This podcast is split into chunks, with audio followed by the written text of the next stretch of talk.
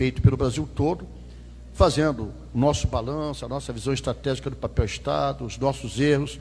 Se tiver algum acerto também, os possíveis acertos, para não dizer que a gente discrimina, estamos torcendo para que acerte alguma coisa. Está difícil, mas a gente continua torcendo. Então, hoje, formalmente, eu quero fazer essa abertura, nesse momento, agradecer a audiência de todos os copeiros do Brasil inteiro, continuar convidando a todos os jovens para ingressar no PDT. Nós queremos muita juventude, nós queremos estudantes, nós queremos os universitários, nós queremos que no Brasil não seja um patriarcado. Só os filhos possam ser deputados, só os familiares possam ser interessados pela política. Nós queremos que a sociedade como um todo participe e nós do PDT estamos com as portas abertas e o coração aberto para que cada jovem que nos assista no Brasil todo venha para o PDT para ser protagonista. Não queremos você para carregar bandeira. Queremos você, jovem, para ser protagonista na tua cidade, candidato a vereador, candidato a prefeito, a vice-prefeito, quiçá amanhã governador, quiçá daqui a pouquinho até presidência da República. Depende de você. Então nós estamos reiterando esse convite. Na contramão do que alguns dizem, nós queremos um jovem cada vez mais engajado na política. Deputado Fábio Henrique, também aqui, por favor, na mesa. Pode vir para a mesa, apesar do seu tamanho ofuscar todos os nós, não só pela, pelo tamanho físico, mas pelo tamanho da inteligência. E, sem delongas, para não, não ocupar muito tempo de vocês, agradecendo a todos que nos dão no Brasil inteiro, que inclusive está sendo transmitido para a União Soviética, para a China, para o Brasil todo. É, Rússia, né? Desculpe, me corrigiu meu presidente em tempo. É que eu ainda estou com a cabeça, né? Tá certo. É o tempo, a gente vai ficando velho, o que, que pode fazer? É, até para os Estados Unidos, alguns é, alunos de Harvard pediram para fazer o acompanhamento é, online, né, ao vivo, que eu prefiro dizer. E eu tenho certeza que tem muita gente assistindo. Então eu peço permissão a meus companheiros e amigos, passo o comando e a direção para o companheiro Ciro eu peço essa gentileza de todos nós nos deslocarmos para lá, porque vai ter uma apresentação aqui na, no telão, e a nossa presença aqui pode ofuscar a imagem do telão. Não a minha, que a minha só piora, mas a dos companheiros. Então a gente vai pedir para que todos nós, agradecidos, formados da mesa, mas formos para o auditório para assistir e passa a palavra com muita honra, com muito orgulho, com muita felicidade, a meu amigo pessoal, futuro presidente da República, se Deus quiser, Ciro Ferreira Gomes. Obrigado.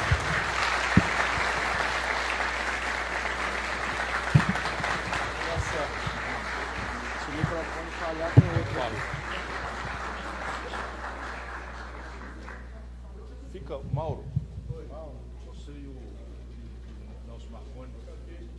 Eu vou, Eu vou pedir para permanecerem alguns dos, dos, dos técnicos que são dublê de político né, mas não deixam de ser pessoas que têm um adensamento muito grande, porque isso é uma obra conjunta, é um coletivo. Aqui à minha esquerda está o professor Nelson Marconi, que, vai, que coordenou meu programa de governo e que vai continuar coordenando esse esforço que eu vou mostrar para vocês, que o PDT e nossos companheiros vamos apresentar hoje. O Idilvan, que é deputado federal, é o grande responsável por essa proeza da educação, domina todos os elementos é, enfim, qualitativos e quantitativos da educação, e o professor Mauro Benevides Filho, dublê de político, deputado federal, é, é o meu assessor para assuntos econômicos, domina todos os assuntos, ultra especializou-se em previdência, por exemplo. Né?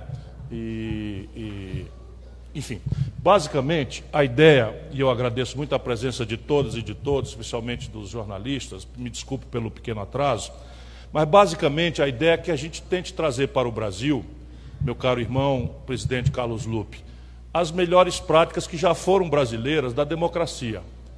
E nós no Brasil hoje estamos vendo o debate político ser, e nós vamos entender muito a razão pela, por que isso está acontecendo, por, pelos números. O debate político no mundo tem que ser o respeito àquele que ganhou as eleições esse deve ser cumprimentado, se não pelo afeto que a gente tem a ele, ou respeito intelectual, ou afinidade política, que no caso do Bolsonaro não é nenhum para nós, mas em respeito aos 57 milhões de companheiros, irmãos e irmãs patriotas brasileiros, nossos irmãos, que optaram por ele. Portanto, em respeito aos brasileiros que deram a ele a votação, nós queremos, enfim, fazer o tratamento ao governo nesse, nessa dimensão, reconhecer a vitória, cumprimentá-lo e desejar sinceramente que ele acerte a mão. Cabendo a nós o papel que é essencial na vida de uma democracia amadurecida que nós queremos ver no Brasil, vigiar, cobrar, não é? denunciar as contradições.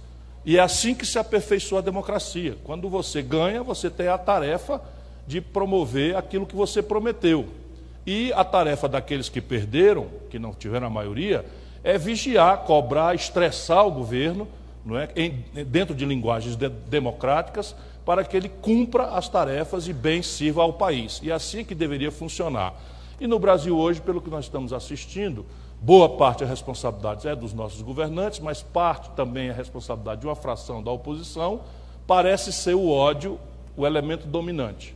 Né? Na medida em que, por exemplo, parlamentares de um partido derrotado não comparecem à posse do eleito, não parece ser um jogo democrático aquele que nós estamos ferindo. Então vamos, sem maiores delongas, nós estamos apresentando hoje, não é uma avaliação que vai dizer de uma vez por todas, porque não seria justo, que o governo Bolsonaro é péssimo, é muito ruim, enfim.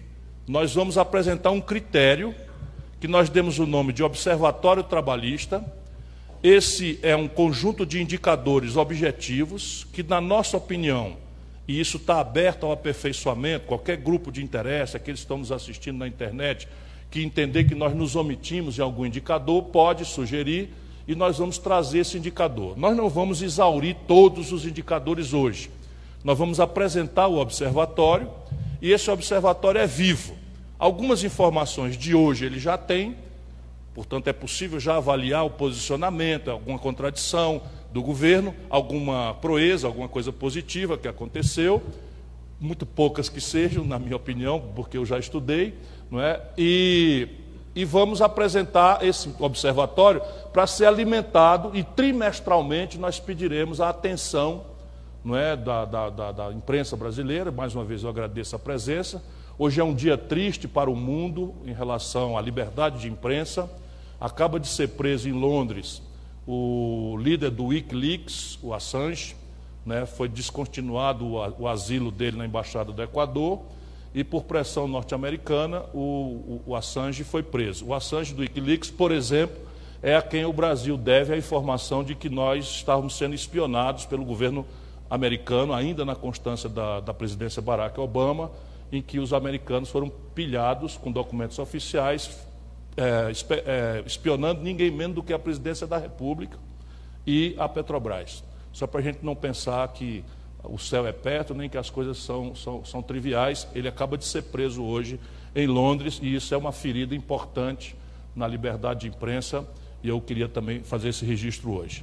Portanto, nós vamos, nós vamos começar, e esse Observatório Trabalhista é basicamente isso, uma plataforma de avaliação objetiva, né, uma ferramenta colaborativa em que todos podem participar, sugerindo indicadores, e indicadores trimestrais de economia, saúde, segurança, educação, cultura, ciência e tecnologia, entre outros, como nós vamos examinar aqui. E o avanço na política de deba na, na, no debate da política de desenvolvimento do Brasil. Por favor, adiante. Essa lista de indicadores que hoje eu apresento estão aqui ninguém precisa, não é? nós temos cópia para todo mundo, não é? nós vamos postar isso na internet, toda a nossa militância terá esse critério, as nossas bancadas, eu quero cumprimentá-las, agradecido e honrado pela presença, aqui está uma boa parte da nossa bancada federal, liderada pelo André Figueiredo, esse amigo e irmão, o nosso senador Everton Rocha, que também está aqui, enfim, já tem sido um belíssimo trabalho que tem feito as nossas bancadas na Câmara e no Senado. Então nós vamos, nós vamos mostrar isso aqui. Então, em economia, que é o que nós achamos mais fundamental nessa hora crítica em que quase 13 milhões de brasileiros estão desempregados, 32 milhões de brasileiros na informalidade. Entre os jovens de 18 a 25 anos, o Brasil já tem uma taxa de desemprego que se aproxima de 30%. E isso é uma tragédia que nós temos que acompanhar para germinar uma pressão para que o governo foque naquilo que importa e não distrai a sociedade brasileira para esses episódios cíclicos com que ele tem novelizado a presença. Então, na economia, por exemplo, vou dar só exemplos, não é? nós temos aqui a evolução do dinheiro. Como é que está entrando o dinheiro, quanto é que está saindo, e aqui está não é, a, a, a despesa primária e a despesa do governo, menos os juros.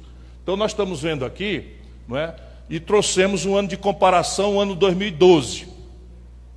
Então temos a evolução 2012 e ali estão os, os 100 dias. Portanto, a receita líquida do governo está em ascensão, não é? e os números práticos estão aqui. A receita total do governo está em ascensão, mas a despesa primária também está em ascensão. Adiante, por favor.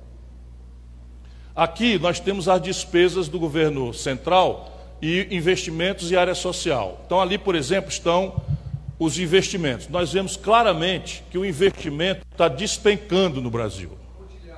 É, a pontilhadinha aqui, que é o que interessa. Então, a partir da tragédia né, de 2014, e isso a gente precisa ter clareza, porque isso vai balizando o debate. A tragédia começa em 2014, quando nós temos um pico de investimento, e ele se deprime, e hoje nós temos o menor volume de investimento desde 1947, quando se mede esse índice. Portanto, esse é um número que nós temos que vigiar. Porque o que importa para a população brasileira, por exemplo, são hoje 27 mil obras paradas no Brasil. Nenhuma delas foi retomada nesses, nesses 100 dias. 27 mil obras paradas. Parte delas tem, estão com status prioritário na, na história do antigo PAC, e são mais de 3 mil obras paradas.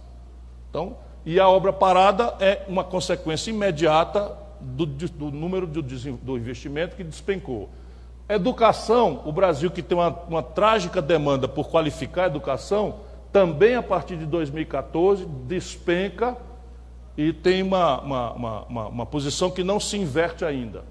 O Bolsa Família, o LOAS, subiu e depois estabilizou né, com os abonos salariais, e agora o governo vai anunciar hoje um 13 terceiro para o Bolsa Família. O valor que vai ser pago ao 13 terceiro do Bolsa Família é muito menor do que o valor que o governo subtraiu do reajuste do salário mínimo. Então, só para vocês terem ideia, ao invés de se preferir privilegiar a lógica de, da remuneração decente pelo trabalho decente, prefere-se reforçar a política social compensatória, que também tem sido uma característica dos últimos anos no Brasil. Adiante, por favor. Como eu disse, isso aqui é uma evolução e vai ficar disponível para a gente alimentar. A cada três meses nós vamos acompanhar. Idealmente, nós gostaríamos que a população brasileira apropriasse esses indicadores e fizesse deles o mapa de atuação na sua relação com o governo. Pressão, é, é, aprovação, rejeição ao governo, em função da evolução pragmática dos indicadores que importam para a vida real da nação brasileira. Volto a dizer, tentando vacinar nossa nação dessa cultura de ódio em que um lado, o extremado, sustenta-se no extremismo do outro lado e as coisas práticas estão todas piorando. Aqui é a evolução do desemprego, que segue em elevação ou sem uma providência de, de concreta presente nos 100 dias ou sinalizante para alguma coisa diferente no futuro. Então, a população desempregada não é? no Brasil, aqui está, de novo, nós vamos anotar que as coisas começam a se deteriorar profundamente em 2014. Então, o desemprego no Brasil, que vinha aqui na faixa de 4, 5%, sobe de 10%, não é? o desemprego da população desempregada em milhões, e esse número também é um número novo que nós queremos trazer, pelo menos do ponto de vista da consciência popular, que é a população subutilizada. Isso é um dos indicadores mais trágicos da, da deterioração econômica de uma nação. Então você tem capacidade de produzir 100 e está produzindo 40, 30, 70, porque a economia não dá espaço, mesmo para você empregado, que você utilize plenamente a sua capacidade é, de, de, de utilização. Então a população subutilizada no Brasil se aproxima criminosamente da, dos 30 milhões de pessoas. Aqui está a evolução, não é? E o desemprego não apresenta nenhuma tendência de queda, é a conclusão dos 100 dias. Adiante. A renda média dos brasileiros a despeito de tudo, tem melhorado ainda que vegetativamente. Onde é que acende aqui? Tem melhorado ainda que vegetativamente. A renda média dos brasileiros não é, chega um pouco mais acima de R$ 2.250, isso a valores todos atualizados, então todos esses preços são de fevereiro, então não, não importa que inflação ou deflação, é um número constante. Né? Embora a renda média dos empregados do setor privado esteja bastante abaixo né, da renda média dos brasileiros, sob o ponto de vista da sua proporção. Adiante. Isso aqui é muito importante para que a população brasileira compreenda como é essa história dela ir na, na, na, venda, no supermercado e sentir os preços subindo e, chega, e a gasolina sobe de forma explosiva, o gás de cozinha sobe de forma explosiva e a população chega no fim do mês, a Rede Globo, as imprensas dizem que a inflação está em zero vírgula. E nosso povo não entende, nós vamos tentar ajudar, porque a inflação apurada pelos índices oficiais é uma média de preços. E está acontecendo um fenômeno no Brasil, que não se replica com tal profundidade no mundo, mas é, é, é razoável que se imagine também em outros lugares do mundo, que é basicamente o seguinte: o índice, que é o IPCA, que mede salário, por exemplo, está aqui trabalhando na faixa não é, acima de 5%, cai e agora sinaliza para alta. Está uma discreta pressão inflacionária nos 100 primeiros dias de governo anotada no IPCA que foi, foi anunciado hoje de 0,75. Né? Então, é uma discreta, não parece haver nenhuma ameaça importante, mas isso aqui, por exemplo, é bom a gente pressionar, senão o Banco Central vai usar como pretexto, seja para aumentar a taxa de juros, seja para não diminuí-la, como é, existe absoluta probabilidade de que o Banco Central, ou possibilidade técnica de o Banco Central poderia reduzir a taxa de juros e não fez. Mas repare, alimentação no domicílio a partir de 2016, despenca e agora tem uma violenta retomada. Então, a alta dos preços de alimentação é uma tendência explosiva no Brasil. Né? Depois você tem bens e serviços livres, que são as coisas que o governo não regula, não controla. Né? Tem uma discreta tendência de alta, mas caíram. E veja, os bens e serviços do governo estão aumentando embora tenha uma discreta queda nos 100 dias. Trata-se aqui dos preços administrados pelo governo, onde estão, por exemplo, a energia, a água, luz, telefone, petróleo, gasolina, gás, etc. Né? Então, a discreta variação da inflação, os preços dos alimentos, que são o que mais afeta o bolso do trabalhador, estão subindo fortemente, é a conclusão desse gráfico para os 100 dias. Adiante. Aqui vem a taxa de juros. As pessoas às vezes imaginam que taxa de juros é conversa de economista. Mas a taxa de juros é uma variável central do consumo das famílias. E no Brasil, o PIB cresce 60% a causa do PIB crescer, ou a causa do PIB não crescer, 60% é o consumo das famílias.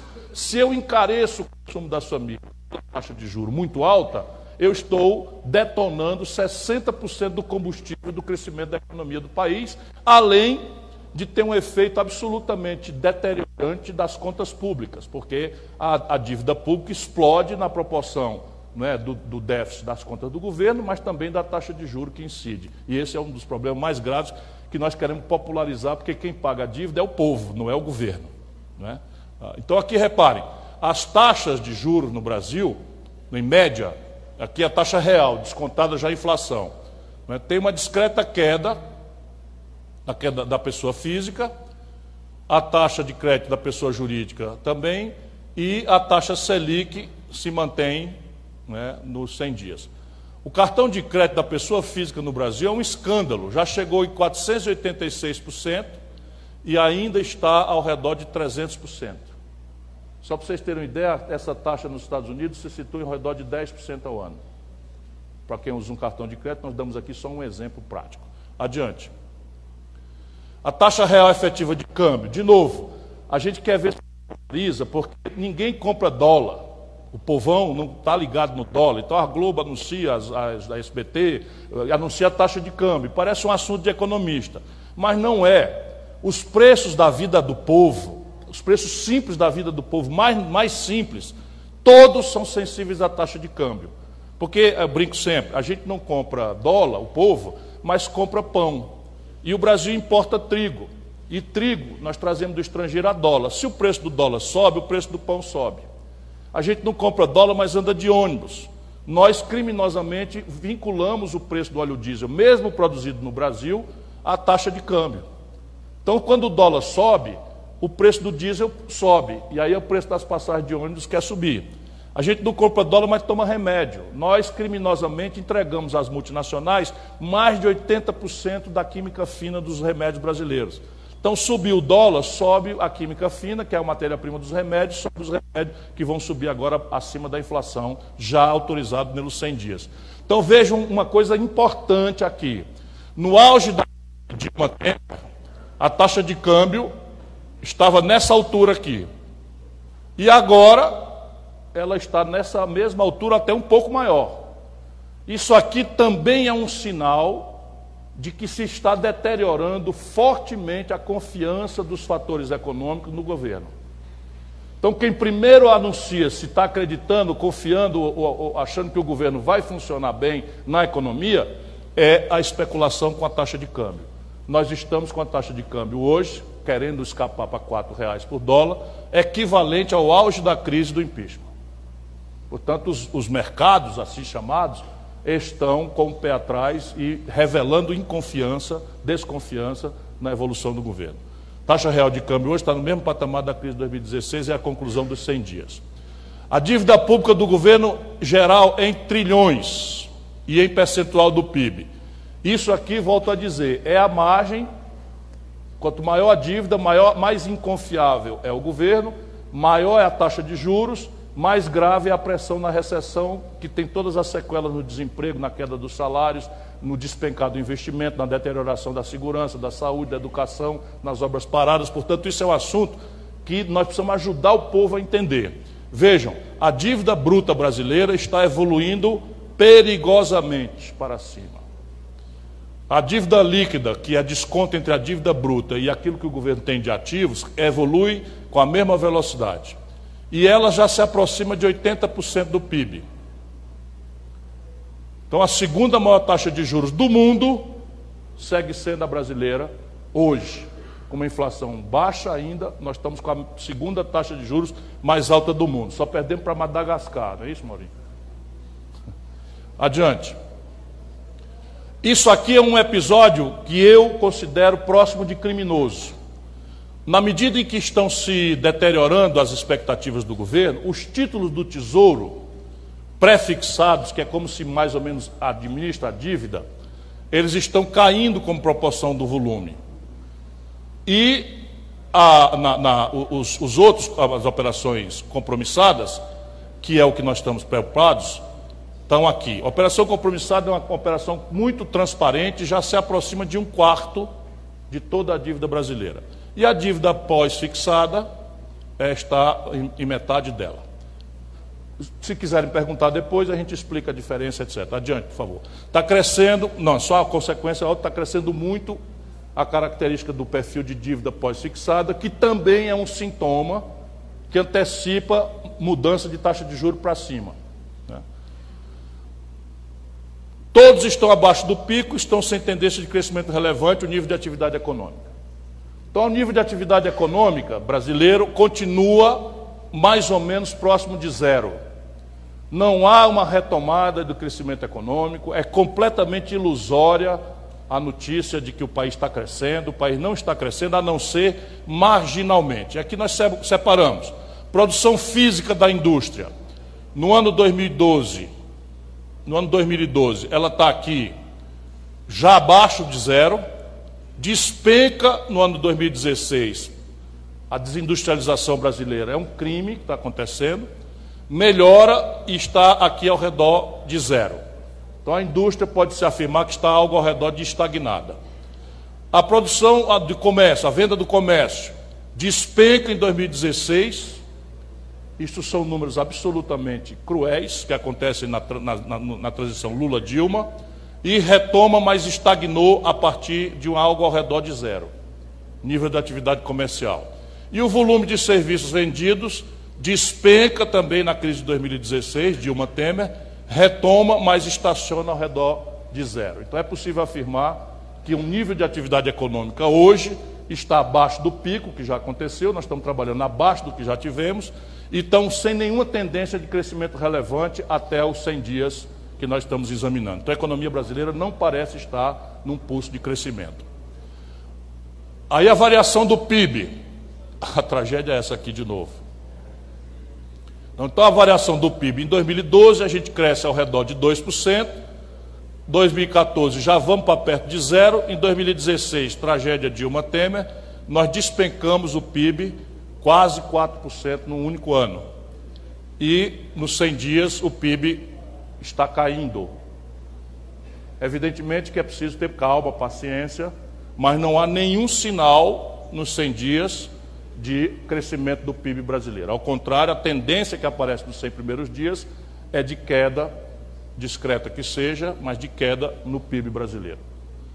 Adiante. O indicador de, de, utilização da capacidade instalada. Então, vamos supor que o Brasil tem a capacidade de produzir 100 geladeiras. Quantas geladeiras nós estamos produzindo, na média de todos os setores, aqui? Veja que nós estamos com quase um terço de capacidade instalada ociosos. Nós chegamos a ocupar mais de 80% em 2012, 2016 descemos para 70%, seguimos mais ou menos sem reversão nenhuma, a, a capacidade instalada. Evidentemente que se eu tenho capacidade de produzir 100 geladeiras e estou produzindo 70, a minha fábrica está perto do prejuízo. Isso explica, por exemplo, o fechamento da Ford, que é o fato prático relevante desse indicador no ABC em São Paulo. Por que, que a Ford fechou? Aí eles ficam, ah, excesso de, de regulação trabalhista, tem que fazer reforma trabalhista, reforma da Previdência. Não. A Ford faz cinco anos que está com 30% de capacidade instalada ociosa, portanto, tendo prejuízo. Adiante. O número de pessoas físicas inadimplentes. Isso aqui é um dado que nós precisamos ajudar de novo a popularizar. Não pode ser levado no deboche, como foi levado quando eu falei na campanha. 60% do crescimento potencial do PIB brasileiro depende do consumo das famílias. E o consumo das famílias é produto do salário mais do crédito, da renda mais do crédito. Se eu tenho 63 milhões de pessoas com o nome sujo no SPC, não houve nenhuma mudança. Pelo contrário, continua crescendo nos 100 primeiros dias o número de brasileiros inadimplentes na economia. Adiante. O número de. E não são só pessoas, empresas. As empresas, microempresas e pequenas especialmente, estão inadimplentes também num número crescente. Não houve reversão nos 100 primeiros dias, ao contrário, a inadimplência das micro e pequenas empresas aumentou nos 100 primeiros dias. E as, as fontes todas estão aqui. Adiante. O endividamento das famílias, enfim, a família brasileira, em média, está devendo algo ao redor de 45% de tudo que ganha. E só de juro a família brasileira está obrigada a pagar juro e amortização, a pagar algo ao redor de um quinto do que ganha. Portanto, o nível de endividamento das famílias segue sendo um problema central que não tem solução estrito senso via mercado se não houver uma parceria com o setor público. Adiante. O volume de crédito no sistema financeiro. Vejam a aberração de um país em depressão econômica. Pela primeira vez na história, talvez, do capitalismo mundial, o volume de crédito para a pessoa física passou o volume de crédito para as empresas, para as pessoas jurídicas. Então, repare, a economia brasileira está tão depauperada e, e o desinvestimento é a regra, que nós estamos hoje com muito mais crédito para a pessoa física consumo do que crédito para a pessoa jurídica, investimento, capital de giro. Isso é um sintoma que está piorando nos 100 dias. Adiante.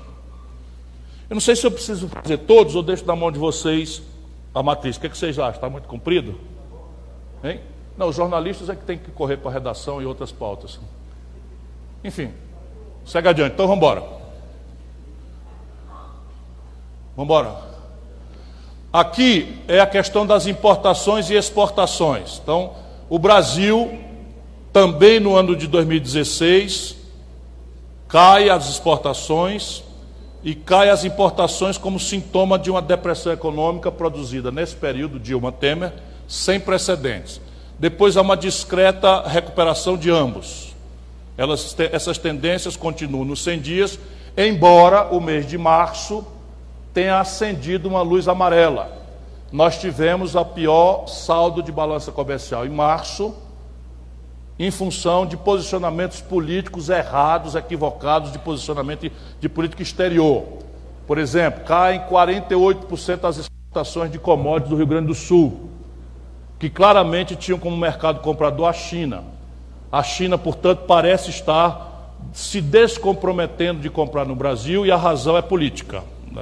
Um posicionamento estúpido de um governo que não, não toma conta das delicadezas e complexidades. Assim também as proteínas animais halal. O Brasil é o maior produtor mundial de proteínas animais halal, que é uma fórmula muçulmana de abate, e nós estamos perdendo mercado no mundo árabe, importante em função também de posicionamentos é, mal, mal, mal, mal refletidos, mal pensados do governo Bolsonaro e de seus filhos. Vejam aqui também outro sintoma de como as coisas estão se complicando para nosso país estruturalmente. As exportações de produtos de base primária, sem valor agregado, estão caindo discretamente, mas ainda num patamar ah, razoável. E as exportações de manufaturados, que é onde se gera emprego, onde se agrega valor, etc., etc., estão despencando a partir de 2016 e nos 100 primeiros dias continua a tendência muito pesada de impotência de exportar manufaturados no Brasil. Adiante. Aumenta a diferença entre exportação de manufaturados e produtos primários. Aqui está a diferença. Adiante. Resultado: o país tem uma conta não é, que também vai pressionar a taxa de câmbio. Chama-se conta corrente. Nós vamos tentar ajudar o povo a entender isso, as transações correntes. Então, o Brasil tem um déficit monstruoso de quase 100 bilhões de dólares no ano de 2014, e a partir da recessão nós estamos discretamente recuperando, embora haja uma pequena queda, mas ainda estamos com um déficit ao redor de 15 bilhões de dólares nas transações gerais do Brasil com o estrangeiro. Adiante.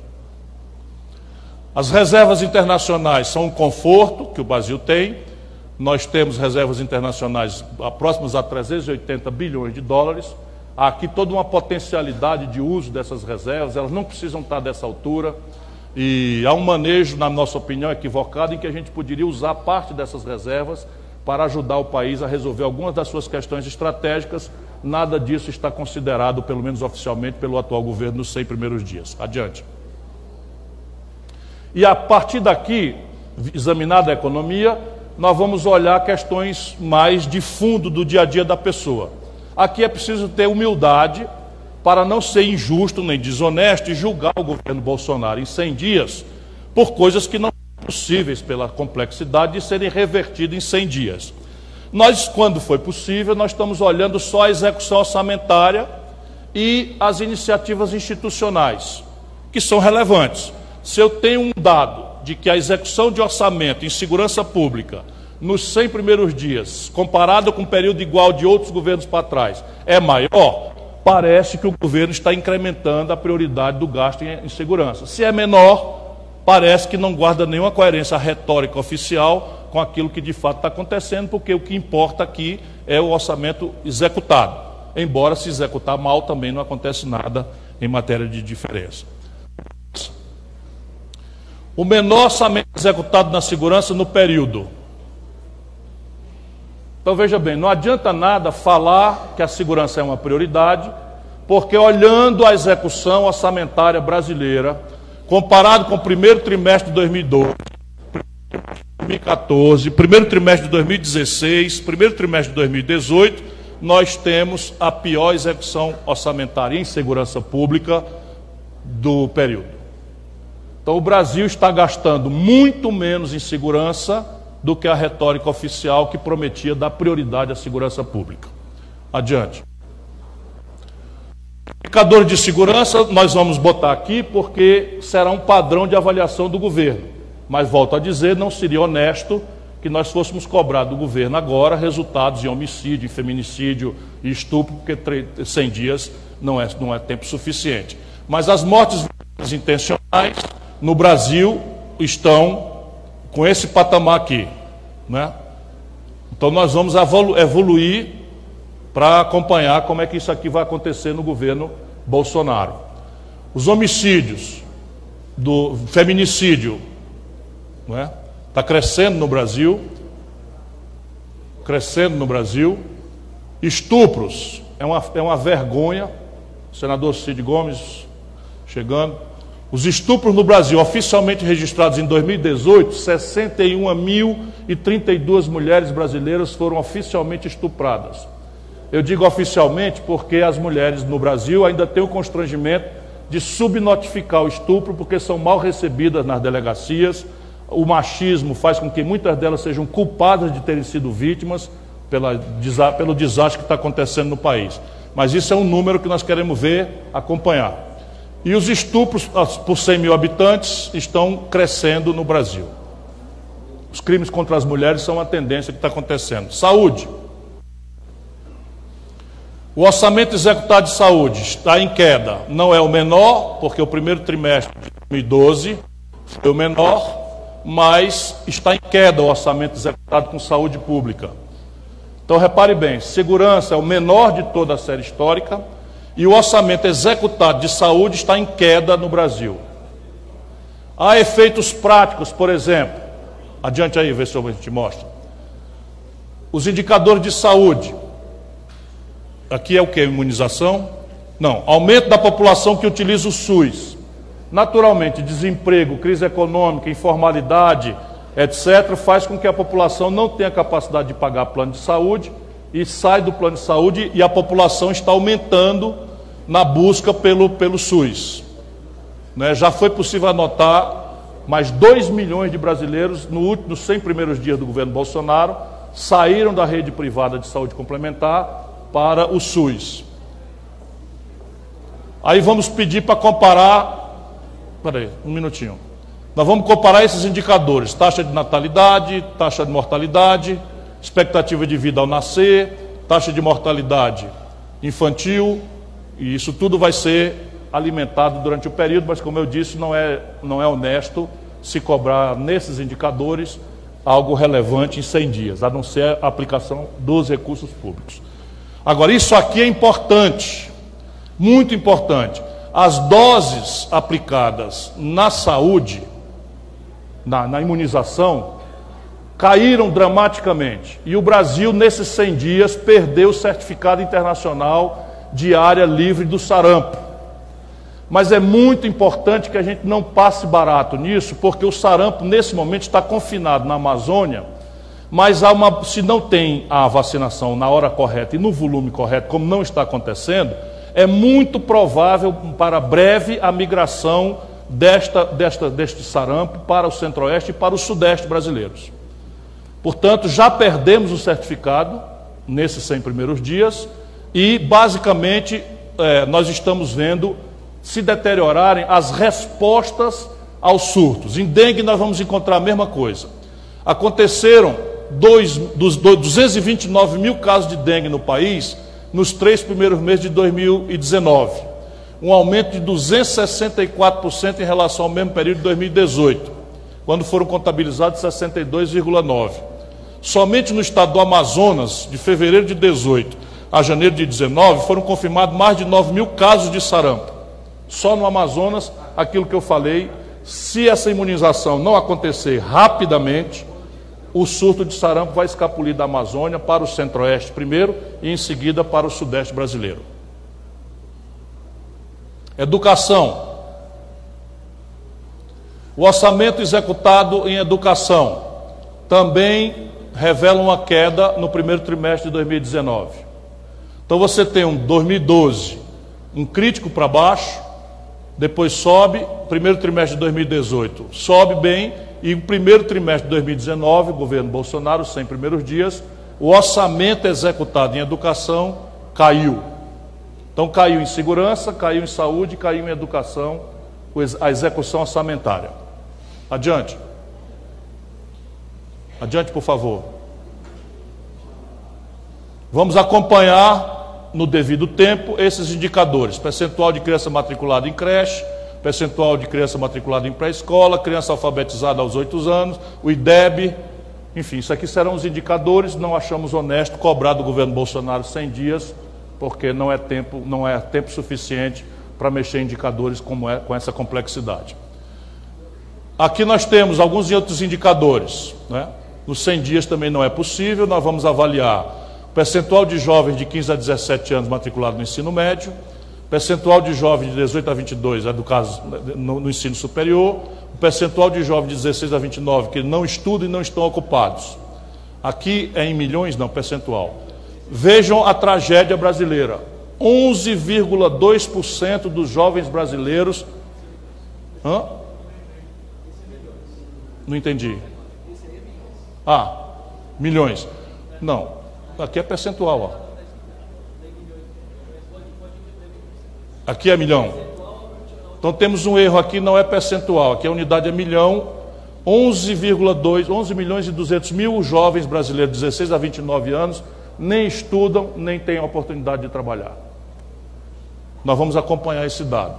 Percentual de negros nesse grupo, 67%. Então, dos 11 milhões de brasileiros jovens que não têm oportunidade nem de estudar nem de trabalhar, mais de dois terços são negros. Nós vamos acompanhar isso aqui. Percentual de jovens de 16 a 29 anos de idade que não estudam e não estão ocupados. Aqui é o percentual. Um de cada quatro brasileiros dessa idade não estão nem trabalhando nem estudando. Então nós vamos estressar esse número com grande eloquência, queremos pedir a ajuda da imprensa brasileira para a gente colocar essas coisas em debate. Porque isso aqui, se vira escândalo devidamente, força o governo a olhar o assunto. E esse é o papel de uma oposição e de uma imprensa livre né, destacar o que importa para que as prioridades não sejam objeto de lobismos e grupos de pressão aqui em Brasília. Adiante. Ciência e tecnologia. Adiante, por favor.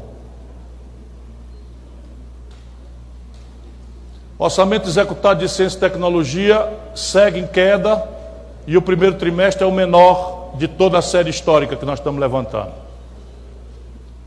Então, o orçamento em ciência e tecnologia, em valores nominais, a preço constante de fevereiro, é o menor volume da série histórica que nós estamos fazendo. Vejam que nós estamos consolidando: saúde, segurança, educação, agora ciência e tecnologia, o menor valor executado nessa questão absolutamente crítica e sensível que é a ciência e tecnologia. Adiante. E aqui termina. Bom, esses indicadores, como eu disse, nós estamos, eu tinha o indicador de cultura, mas nós não estamos conseguindo achar para que lugar foi organicamente a cultura no Brasil. Então extinguiram o Ministério da Cultura, aparentemente, né, em cima da mesa para propaganda, isso foi bater no Ministério da Cidadania, mas a Ancine, por exemplo, é, enfim, nós, nós não estamos achando, portanto, nós vamos agregar o indicador de cultura proximamente mas hoje nós não temos ainda por conta dessa dificuldade, não conseguimos achar aonde foi parar, aonde foi parar a cultura no organograma brasileiro. Mas neste ponto de organograma, e encerro para responder perguntas, nós temos uma, uma peculiaridade. O Ministério da Economia, que fundiu diversos ministérios, tinha cinco secretarias. Eu fui ministro da Fazenda. Depois dessa fusão, o Ministério da, da Fazenda, da Economia, tem 21 secretarias. Então extinguiram três ministérios e criaram 21 secretarias. Como é impossível fisicamente o ministro despachar com 21 secretários, criaram sete subministros. Então o Ministério da Economia, que fundiu três, virou 21 secretarias, um secretário executivo e sete vice-ministros. Essas são as, as proezas né, de, um, de um governo que é. Uma palavra rápida sobre posicionamento. Não é? O governo Bolsonaro na minha opinião, merece uma crítica severa em relação à forma e ao conteúdo com que tem posicionado o Brasil no mundo, nas questões gerais e na questão específica. Neste período de 100 dias, é quase criminosa a conduta do governo brasileiro em relação aos interesses nacionais e a sua subalternização aos interesses estrangeiros, mas especialmente é chocante, constrangedora a vassalagem do governo brasileiro ao Império Norte-Americano. O Brasil cedeu, sem nenhuma contrapartida, nada de volta, quebrando uma tradição centenária, a isenção de visto para os americanos, sem contrapartida, ou seja, o brasileiro que precisa viajar para os Estados Unidos tem que tirar visto. O americano que quiser vir para o Brasil não precisa de visto. O Brasil cedeu aos americanos uma cota de 750 mil toneladas de trigo para importar trigo americano, 750 mil toneladas, sem nenhuma contrapartida, e isto vai dizimar a triticultura, especialmente do sul do Brasil. O Brasil cedeu para os norte-americanos a base de Alcântara, permitindo que um pedaço do território nacional, isso, na minha opinião, viola a Constituição Federal, mas é um crime, e o Congresso Nacional ainda vai avaliar sobre isso, e nós precisamos pressionar. Uma, uma área do território brasileiro ficará proibida de acesso aos brasileiros, salvo autorização por autoridades americanas. O que quer supor que os americanos basearão seus serviços de inteligência e serviços de defesa e militares em território nacional brasileiro pela primeira vez na história, desde a Segunda Guerra Mundial, onde nós fizemos um tratado para, para sermos aliados no enfrentamento do nazifascismo. O Brasil aceitou passivamente um papel ridículo né, de, de, de porrete dos norte-americanos na questão da Venezuela, violentando uma tradição do Barão do Rio Branco, em que a nossa posição nesse tipo de constrangimento não é tomar lado, é mediar este conflito e desarmar essa bomba. Resultado prático, hoje, potências internacionais estão baseadas com efetivo militar e instrumental de guerra no território vizinho ao Brasil, com potencial de atingir o território brasileiro, inclusive o território, de, o aeroporto de Manaus está sob controle venezuelano pela quantidade de mísseis terra-ar russos que estão baseados na Venezuela por conta dessa estúpida e não consultou ninguém para tomar essa providência. Os militares brasileiros estão muito infelizes, para ficar numa palavra modesta, com esse tipo de conduta sem se falar nesses gestos translocados em relação a Israel, descuidadamente. O Lula visitou Israel e visitou a Palestina. E o Brasil segue sendo uma área imune ao terror internacional. O Brasil segue. Na medida em que nós tomamos um lado e o presidente, sem consultar ninguém, nem o Trump fez isso, visita um território que é alegado pela comunidade internacional e palestina como território ocupado, e visita ao lado da autoridade é, é, política da, da, da, de Israel, nós simplesmente entramos num conflito frontal que foi agravado pela vulgaridade do filho, Flávio, que é inclusive presidente, eminente senador Everton e Cid Gomes, da Comissão de Assuntos Internacionais do Senado Federal da República. Né, essa declaração dele puxando briga com o Hamas o preço de pagar isso é um risco de colocar o Brasil num ambiente onde nós jamais precisaríamos estar. Portanto, esta talvez seja uma nota mais crítica que eu faço ao governo Bolsonaro. É? Além de tudo prático que nós estamos aqui, é um governo absolutamente entreguista do interesse nacional a potências estrangeiras. Muito obrigado por sua atenção.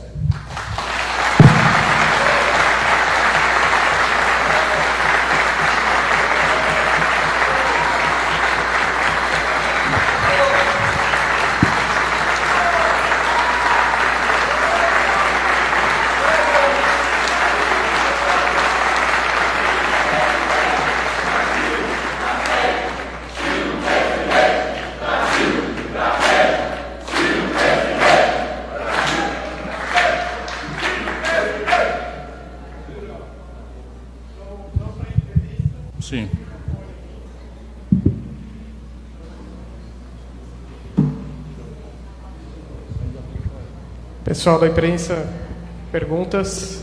Aberto o microfone. Alguém?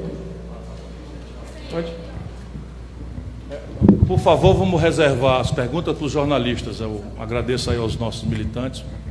Oi, tudo bom? Daniele Brant, da Folha de São Paulo. É, na verdade, eu queria é, um comentário em relação à reforma da Previdência. Né? Eu entendo que vocês é, vão votar contra, né? É, mas, assim, é, o que, que e eu entendo também que vocês vão propor uma, uma reforma da Previdência própria. Né? Se você pudesse é, falar um pouquinho sobre o que, vocês pensam em propor e quais são os pontos que vocês é, discordam né, frontalmente dessa outra reforma.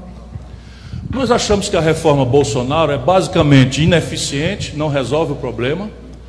é, nós estamos pedindo a memória de cálculo desses 10 bilhões, desse 1 trilhão de economia, não recebemos ainda até agora, e ela não ataca estruturalmente o problema. Né? E, para além disso, ela tem um problema de não só preservar, mas agravar privilégios.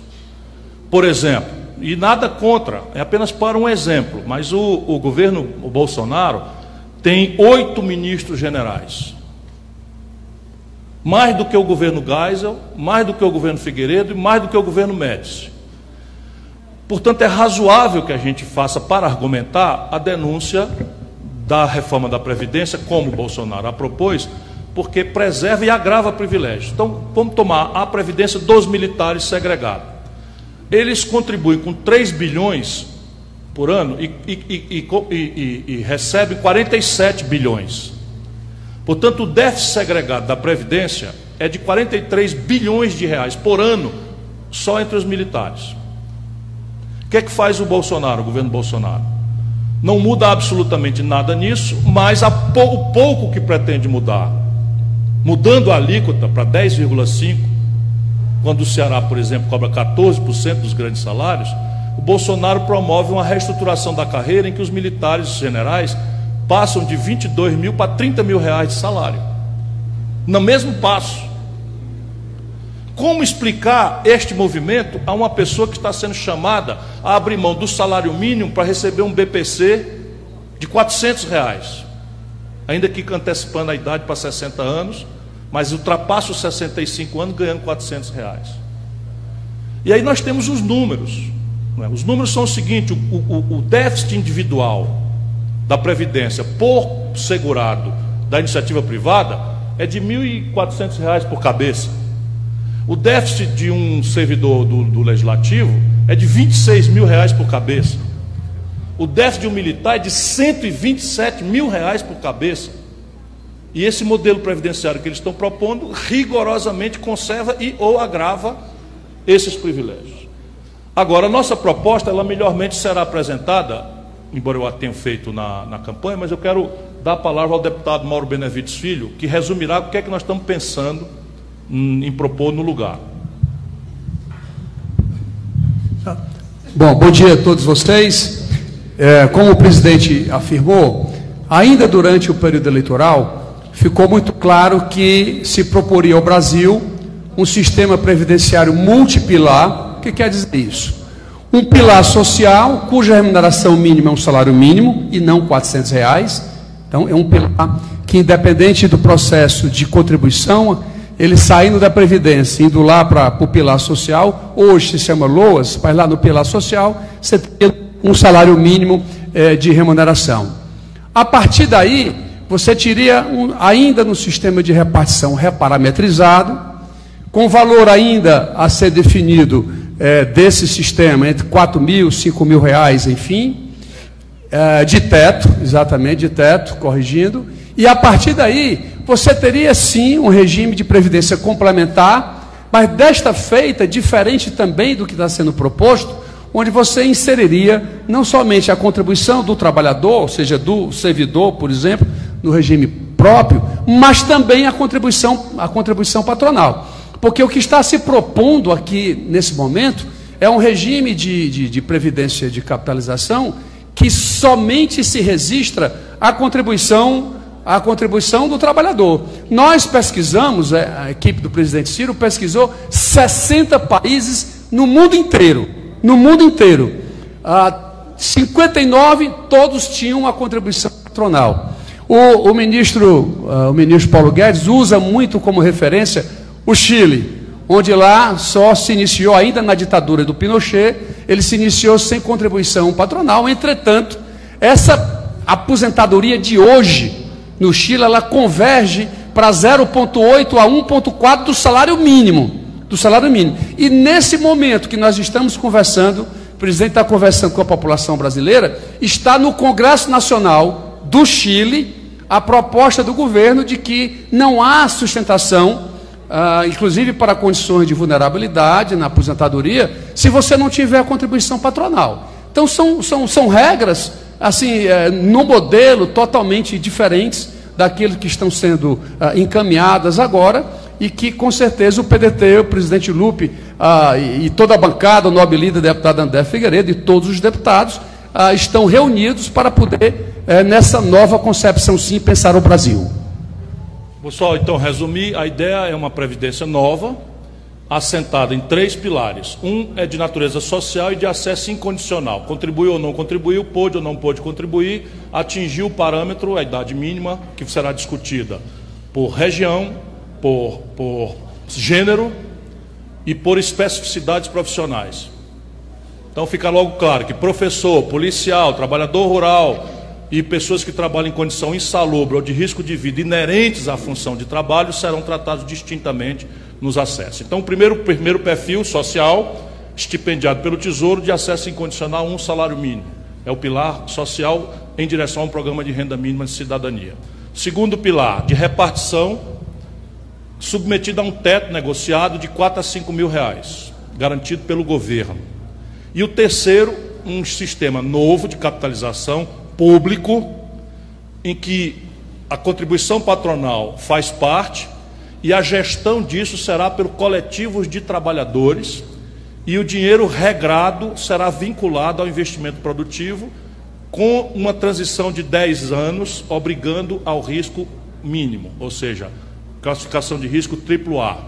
Compreende? Mal comparando, é como se a gente fizesse todos os trabalhadores brasileiros terem uma Previ, uma Petros ou um FUNCEF, que são regime de capitalização, mas não são privados.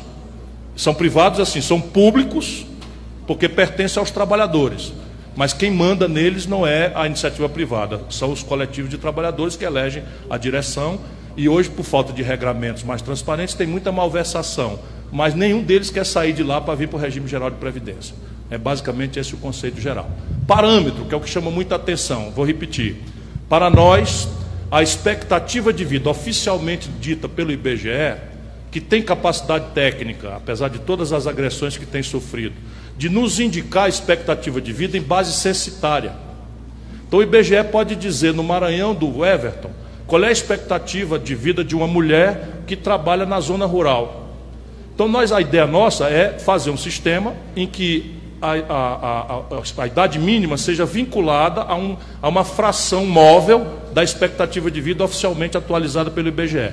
Compreende? Então, assim, vamos supor que a expectativa de vida seja 73 anos, a gente fica em 65 para homem.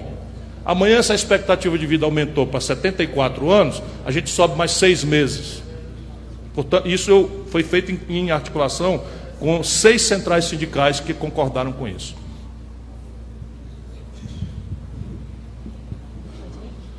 E é bastante razoável, né? O trabalhador rural do Nordeste é diferente do trabalhador. Não, e do Vale do Ribeiro, em São Paulo também. Vale do Ribeiro em São Paulo é, é muito pobre, a metade sul do Rio Grande do Sul está empobrecendo, o Vale do Mucuri, eh, Jequitinhonha em Minas Gerais é muito pobre, então não é razoável você cobrar do trabalho intelectual a mesma idade mínima do trabalho rural de uma mulher do sertão, do Brasil. Olá, bom dia. Nelly Macedo, Sistema Verdes Mares. Eu queria saber, é, esse texto, da forma como está apresentado no, na Câmara, que consequências pode trazer para o trabalhador rural, considerando o texto que trata dessa questão? Nós estaríamos produzindo, eu tenho segurança que o Congresso brasileiro não permitirá isso, nós estaríamos produzindo uma imensa e precoce legião de mendigos uh, de idade elevada no Brasil. Simples assim. É uma crueldade inominável e estaríamos produzindo. Lembrando sempre, não é que nós estamos trabalhando, nós estamos falando num país em que o desemprego está dessa altura, a informalidade está dessa altura, e é bom que a gente refaça o discurso oficial desse tipo de linha de pensamento, em que a reforma trabalhista, que praticamente legalizou, ponham aspas isso, a brutal informalidade no Brasil, com a promessa, contra a promessa de criar 6 milhões de empregos. Desde o dia que ela entrou em vigor para cá, o Brasil produziu mais 2 milhões e 300 mil desempregados. Portanto, é mentira essa, essa, essa ideia de que nós vamos destruir a renda direta e indireta do povo trabalhador e vamos ter retomada de economia e emprego. Porque, evidentemente, o capitalista brasileiro também com. Como é que é a palavra que eu vou usar? Com mau exemplo, como eu estou moderado, com mau exemplo como esse picareta lá da, de Santa Catarina, da Havan, né? Esse picareta que não paga as contas do governo, não é? o maior exemplo é, é esse: você destrói a renda do povo e depois não entende por que nos últimos três anos o Brasil fechou 220 mil lojas. Esse é o número. Dessa brincadeira do Levi com a Dilma para cá, o Brasil destruiu 220 mil casas de comércio. Fechamos 13 mil indústrias. E, e, esse processo continua nesses 100 primeiros dias de forma absolutamente igual como estava vindo. Bom dia, Isabela do SBT. Continuando nessa linha, a reforma da Previdência vai passar e por quê? Como tal, não passa. Não passa porque não deve passar, e apesar das deformações de parte do Congresso brasileiro, há ali uma muito sadia sensibilidade com a vontade do povo. E a propósito, a militância do PDT, o que nós temos que fazer não é insultar os deputados do lado oposto. Nós temos que fazer é identificá-los e fazer a eles apelos comoventes, né, com as maiorias do povo esperando as, as suas excelências nos aeroportos, falando nas rádios das cidades onde ele trabalha. Por exemplo, na minha cidade, eu acho que nós já ganhamos o voto de um adversário. Né? O meu deputado é o deputado Leônidas Cristino, ele é contra a Previdência. O adversário nosso lá chama Moses Rodrigues, é ligado ao Bolsonaro e tal, mas se declarou é, como é, indeciso.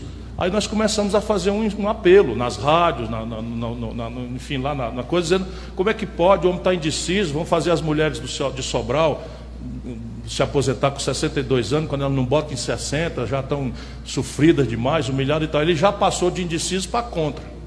Então, se a gente fizer esse trabalho, é a convicção do Bolsonaro, ele mesmo, com relação à justiça da, da proposta dele, é nula. Quanto mais dos asseclas dele no parlamento. Só mais duas perguntinhas rapidinho. É, o presidente acaba de assinar um projeto de autonomia ao Banco Central. É um ponto positivo? Isto é a violenta e definitiva formalização da entrega do destino da nação brasileira a três bancos. Eu não conheço o projeto, vou lê-lo, estou tomando um susto agora com a sua declaração, mas conheço a, a, a intenção. O Brasil é o país do mundo capitalista que tem menos bancos no planeta Terra. Só para comparar, os americanos, depois de uma brutal desregulação, permanecem com 5 mil bancos disputando o cliente.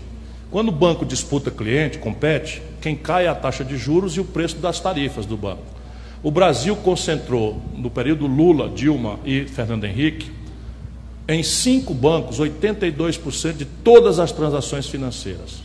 Se você começa a privatizar os dois últimos bancos públicos, que são, dos, são dois dos cinco, e entrega o Banco Central ao predomínio do sistema financeiro, com esse nível de, de, de, de monopólio de coisas, então, simplesmente você está destruindo a nação brasileira como qualquer condição de autonomia.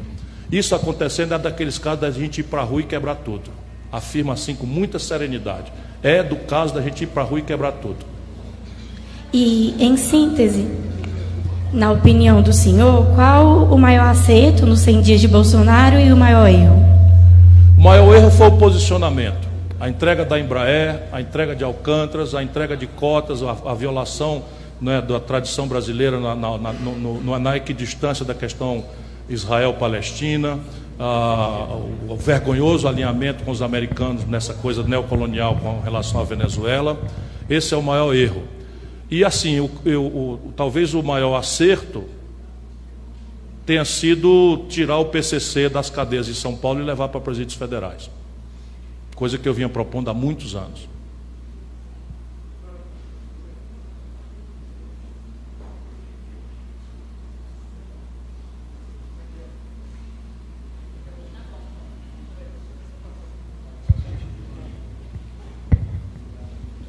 Jorge Marques, Revista Fórum.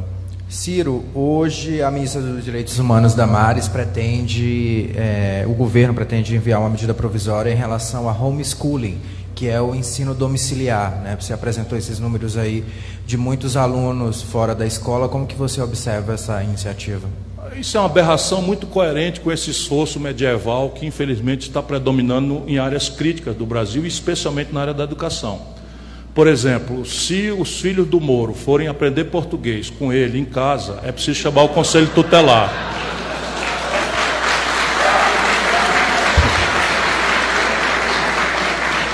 Ouviram bem, é preciso chamar o conselho tutelar, porque. Agora imagina isso na vida do nosso povo.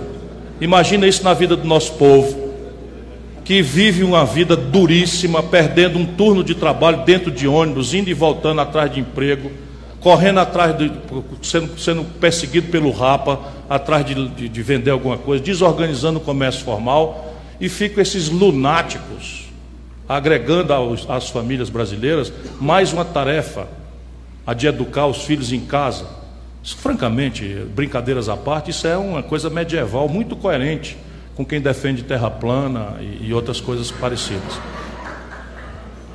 Presidente, aqui, aqui na ponta, e tem trazido para o debate a questão dos privilégios e dos militares.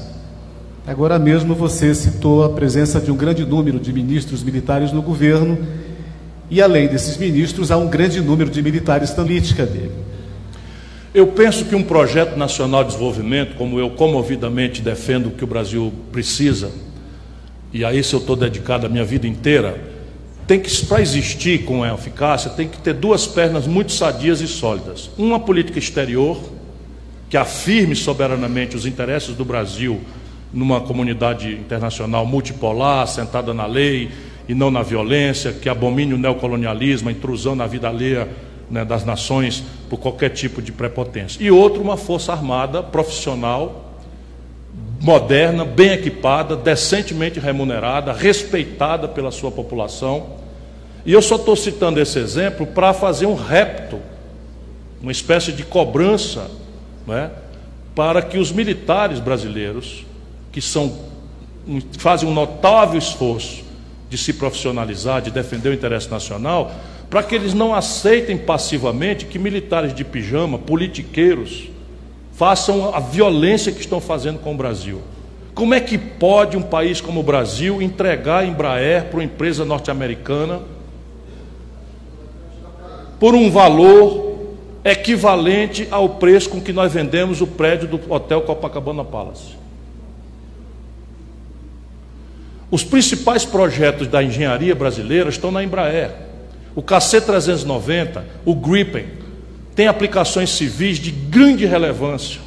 Como é que pode o Brahma vai tirar o pé daqui? Pergunta à Arábia Saudita que é que está acontecendo quando eles deixaram os americanos estabelecer uma base provisória para fazer o enfrentamento da ocupação do Kuwait pelo Iraque. Nunca mais tiraram o pé de lá. Nunca mais tiraram o pé de lá. Agora, isso aí é uma vantagem estratégica que o Brasil tem, porque é dali que saem, com economia de 30%, 40%, né, uma possibilidade de foguetes para lançamento de satélite geoestacionário. E o Brasil tem que desenvolver a tecnologia de satélite e de, de veículo lançador de satélite. Pois hoje é formalmente demonstrado, o Wikileaks, por isso eu lamento a prisão do, do Assange, o Wikileaks revela documentos oficiais, de telegramas oficiais da diplomacia norte-americana, para a Ucrânia, concitando, constrangendo, ameaçando a Ucrânia de, para não transferir tecnologias de lançamento de foguete para fins civis para o Brasil. E é justamente a esta potência que nós estamos entregando um pedaço do território nacional brasileiro, que supondo que eles terão a faculdade de autorizar ou não a entrada de brasileiros lá, a pretexto de preservação de tecnologias, etc., etc., significa que eles terão pessoas aqui que farão a segurança dessa área. Ou seja, vão basear militares ou paramilitares e especialmente o serviço de inteligência, agora oficialmente. Como é que os militares brasileiros, que conhecem o Plano Nacional de Defesa, que ajudaram a elaborar o Plano Nacional de Defesa, podem aceitar passivamente, ou ao contrário de, assinar, de aceitar, serem cúmplices desta violência contra a história brasileira e contra o nosso território? É uma vergonha. Eu só estou fazendo esse exemplo para isso.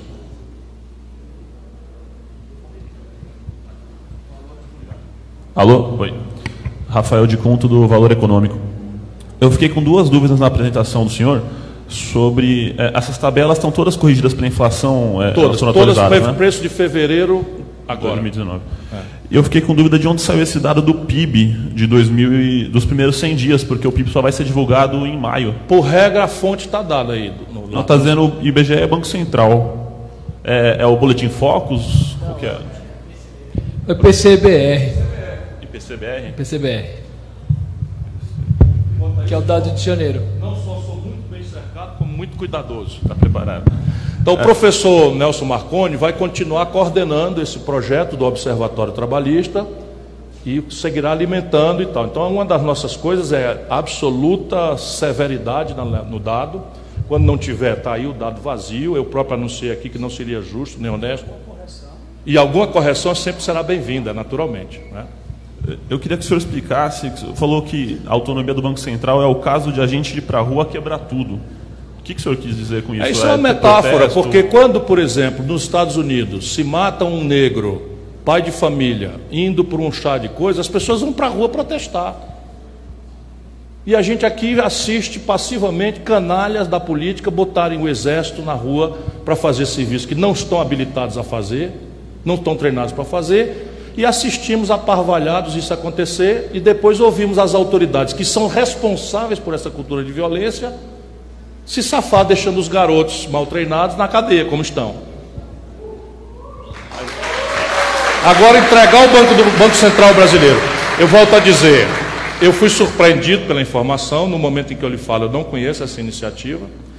Ela não pode ser tomada sem discussão, e ela representa na prática, por quê? Porque ali está a sede do manejo da dívida pública, da taxa de juros, da taxa de câmbio, portanto, da vida do povo brasileiro. E você não pode entregar, como hoje é entregue à, banca privada, o destino da nação brasileira. Não há esse mandato para um presidente da República. Se ele no máximo tiver feito isso, ele deve ter proposto o quê? Uma emenda à Constituição? Hum. Lei complementar, projeto de lei complementar. Então, tudo bem. Então, eu estou dizendo que nós temos que ir para a rua não aceitar isso, supondo que o povo brasileiro precisa ser informado. Sim. É, então, repare, atribuo a minha reação a uma surpresa que eu acabei de ter, mas basicamente não, não, não acho que o povo brasileiro deva aceitar passivamente um tipo de providência dessa natureza. E eu acho que uma das formas de fazer o governo ouvir que nós não aceitamos determinadas aberrações é ir para a rua de forma calorosa. E eu não vou mandar ir, não, eu vou junto.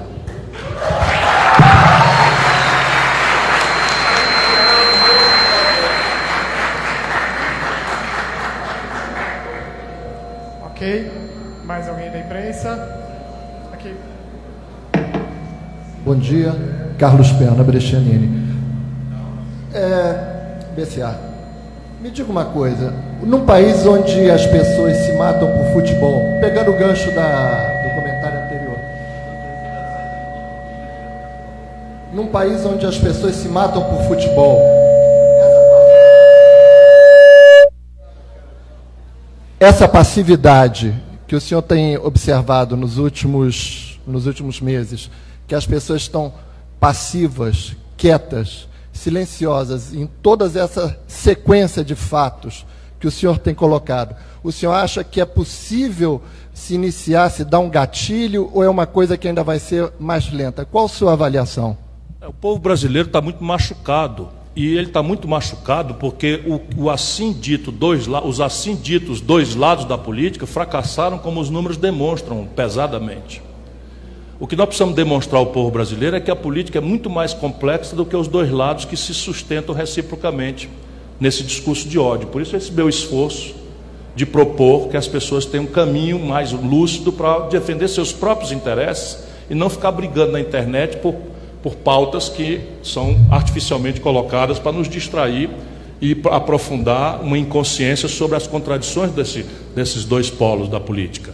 Mas repare, quando há uma concretude, as nossas manifestações recém-convocadas pela Previdência foram grandes, foram importantes. E lá atrás nós detonamos a reforma do Michel Temer, que era muito menos ruim do que essa, era muito menos ruim, muito ruim, mas muito menos ruim do que essa, muito menos lesiva do que essa, nós detonamos com grandes manifestações nas ruas. O que não pode é que essas manifestações do concreto sejam, sejam apropriadas de forma leviana por bandeiras artificiais de, dentro daquele partido. Então, por exemplo, houve muito estresse na última, na, no último movimento, porque das 11 centrais sindicais brasileiras que nós mobilizamos, 10 não estão no movimento do PT. Só a CUT está no movimento do PT. E aí botam as faixas da, das suas teses na primeira, fa, na primeira linha para apropriar a fotografia de trás como se fora daquela tese. Depois tom, controlam as caixas de som, controlam as menções de quem vai falar e quem não vai falar. Isso tudo é uma, é uma, é uma coisa que simplesmente vai afastando mais ainda a população brasileira. Por isso nós vamos nos esforçar para oferecer um padrão é, em que as populações sejam orientadas a defender seus próprios interesses e não ficar sendo joguete, massa de manobra desse ou daquele grupo. Pronto? Muito obrigado a todos.